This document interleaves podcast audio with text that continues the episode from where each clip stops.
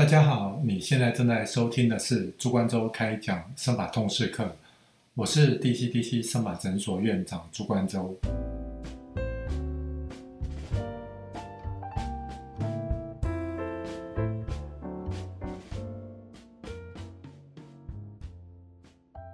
今天我们来帮大家讲解植发手术可能的并发症。我们今天很高兴邀请到我们诊所的两位护理师。雅纯以及新颖，大家好，我是 DCDC 生法诊所护理师雅纯。大家好，我是 DCDC 生法诊所护理师新颖。那我们就直接进入主题喽。我们今天分成两部分。那我们都知道，目前的植发手术的方式，一个是 FUT，一个是 FUE。好，那 FUT、FUE 其实。两种取法的方式是不一样的，那我们分成这两个部分来讲解有可能遇到的并发症。那我们先请院长帮我们介绍 FUT。那当然，FUT 的话，我们可以看影片，它其实是在后脑勺哦切了一块头皮下来，然后这个切下来的头皮，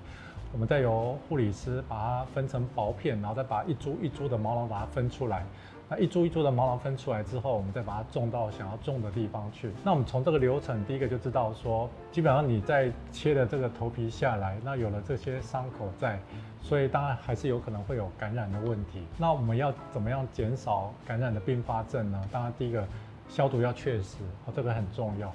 那我们都知道头皮的话是血液循环最好的地方，其实基本上你只要血液循环好。哦，你说皮肤表面哪有可能到完全都是无菌的状态？可是血液循环好的话，在这种状态下，其实不太会有什么感染的问题。那除非是说我们做了什么事影响到了血液循环，然后导致血液循环不好的话。它才有可能会有感染的问题。那第二个话就是，我们在看这个手术的过程的话，其实我们切下来的头皮，那下一个动作是什么？当然就要把它缝合起来。你不能说哦，让它放着一个开放的伤口在那边。所以我们在这个手术在缝合，它就缝合的技巧啦，缝合的好或坏，它其实都有关系的。那我们在缝合之前，哦，就是说我们在规划要切多少的头皮的话，我们在手术之前的话，我们要测一下它头皮的松紧度。我们要看一下这个头皮最大能够承受切到多宽或多长的距离。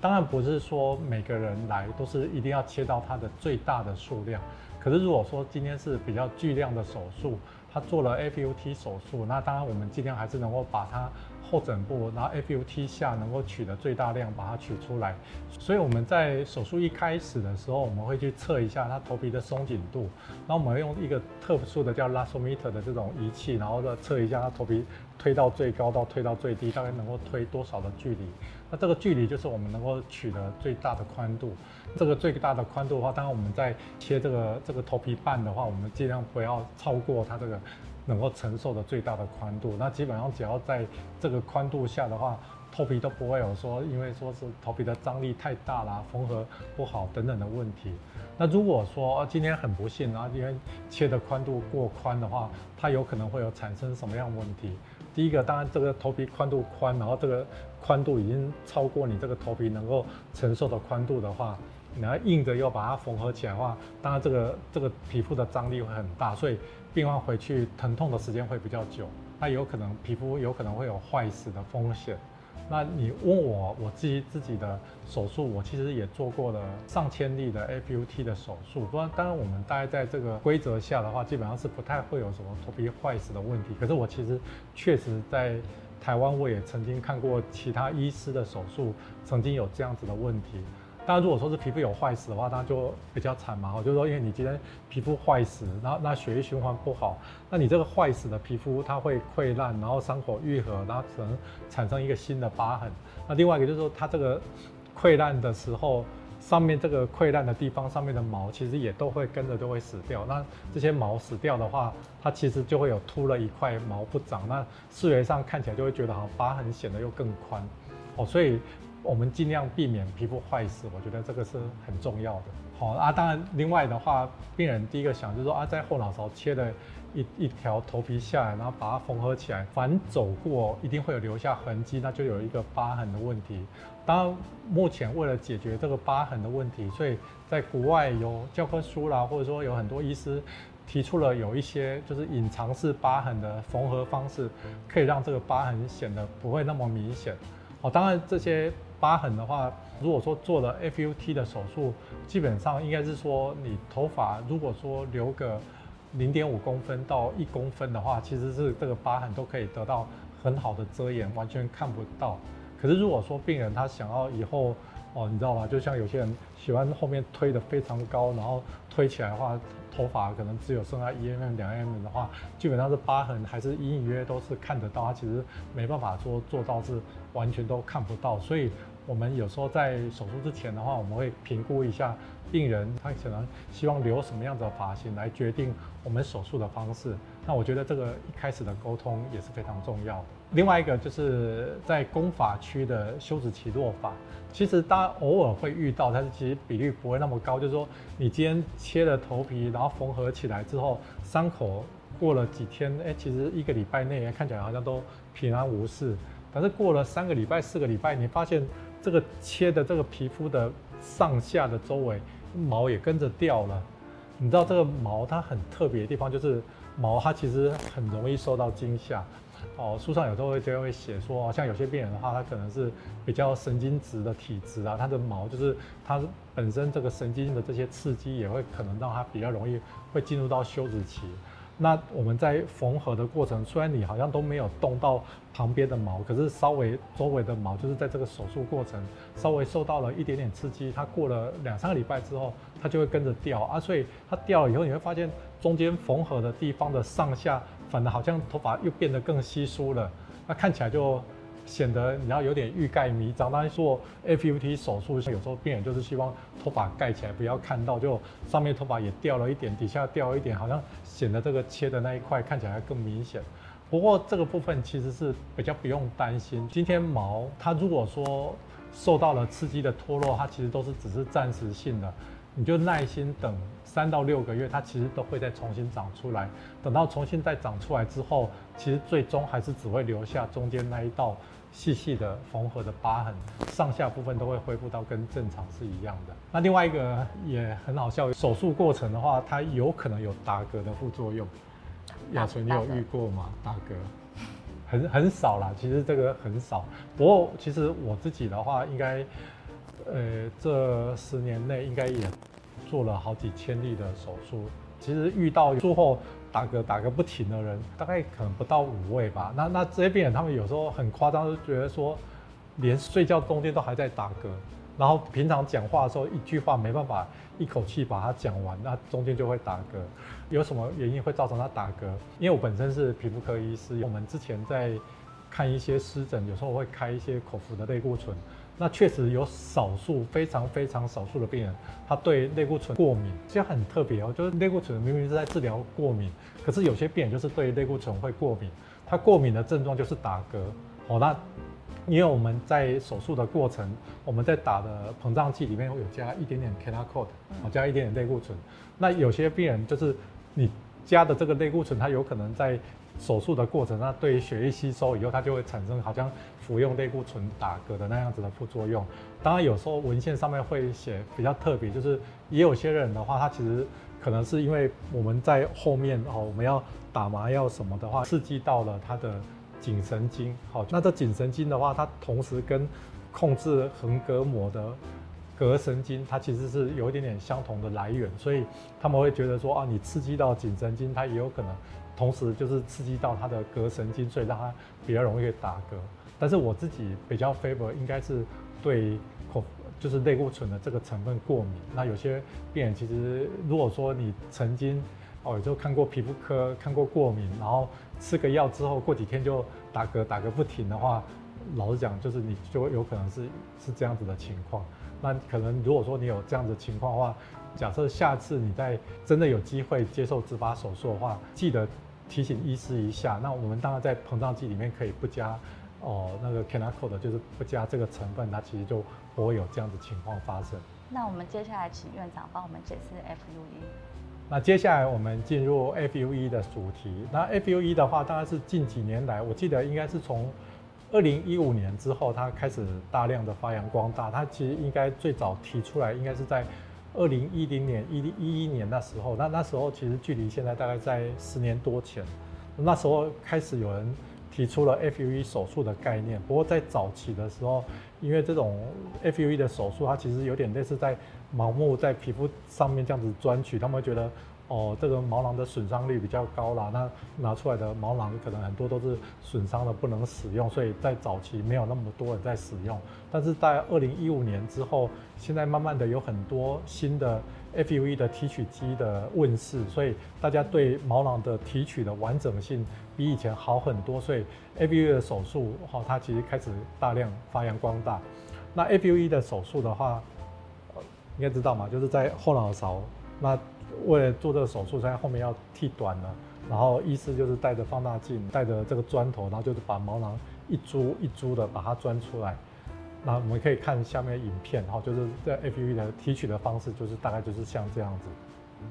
那我们在看这个过程里面，当然我们就知道它有可能会有什么样的并发症。第一个，你可能在钻取的时候钻取的不均匀。当然，第一个就是说哈，通常大家都知道，就是来做 FUE 植发手术的病人，希望都是。植发手术装完之后，不要被人家看到后面有钻取过，因为很多人做了手术，做了什么样的治疗，都希望不要被人家知道。不过，不过如果说你在钻取的时候钻的不均匀，然后有些地方钻的很多，钻的量取掉很多，然后剩下很少；而有些地方钻的比较少，留下比较多，以后头发长起来的话，它就是会有一点斑驳，就是有些黑黑白白，看起来不均匀。但是不均匀的话，就很容易露馅。好，所以我们在植发手术，我们尽量都是在这个范围内，尽量是让它很均匀的提取。那我们通常都会把这个手术的范围先把它标示出来，然后根据不同的地方的密度，然后把它画不同的区块，然后来决定不同的区块它需要取多少的数量。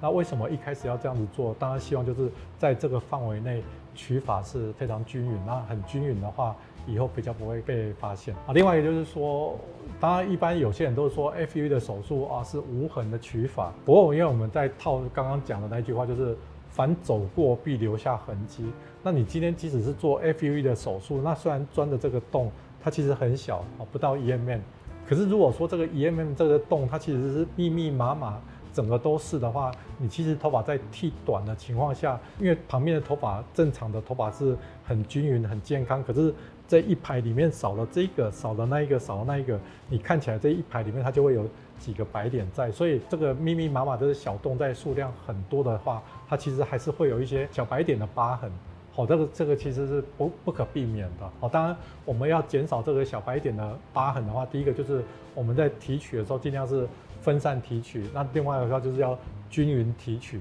好，那另外一个就是说，还是要跟病人讲，就是他以后头发的话，可能还是要至少要一 mm、两 mm 的长度，而不是说贴着头皮。因为如果说你剃发是贴着头皮剃的话，其实多多少少仔细看的话，还是可以看得出来这些小白点的疤痕。好，那另外一个就是休克性的落发。哦，那休克性的落发，它其实跟我们刚刚讲的 FUT。取完发之后，这个取的上下头发跟着掉，其实一样的情况，就是毛就像宠物的猫一样，然后你知道就是很神经质，然后有些猫受到一点惊吓就拉肚子，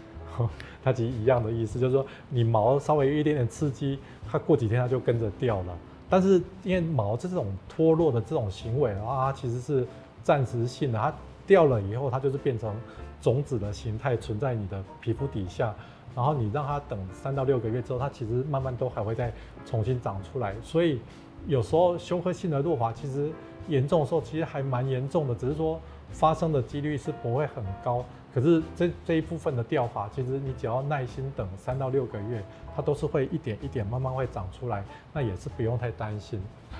那我们另外再讲的就是这个毛囊埋入皮肤的问题。好，就是说我们都知道嘛，你在钻取 FUE 在钻取的时候。你还是要稍微对一下这毛的角度啊！当然，现在有很多新的仪器，它已经让这个对准的容错率已经比以前好很多，就是它不需要对到那么精准。但是如果说我们这个 FUE 在提取的时候，这个砖头跟毛的角度稍微有误差，就是这个角度误差比较大的时候，就有时候这个毛很容易被压到皮肤里面去。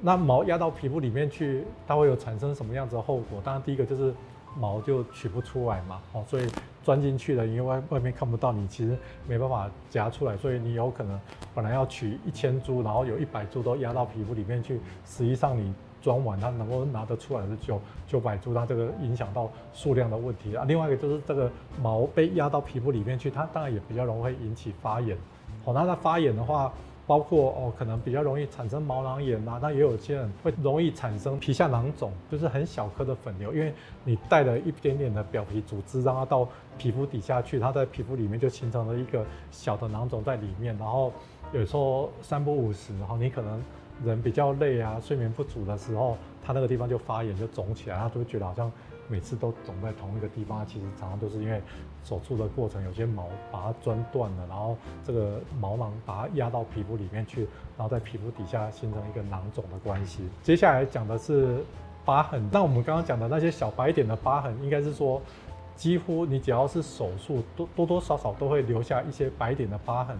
只是这个白点的疤痕其实非常细小，所以一般病人其实不会很在意，那不仔细看也看不出来。那当然就有人问说。那我有蟹足肿，有没有可能会产生蟹足肿的疤痕？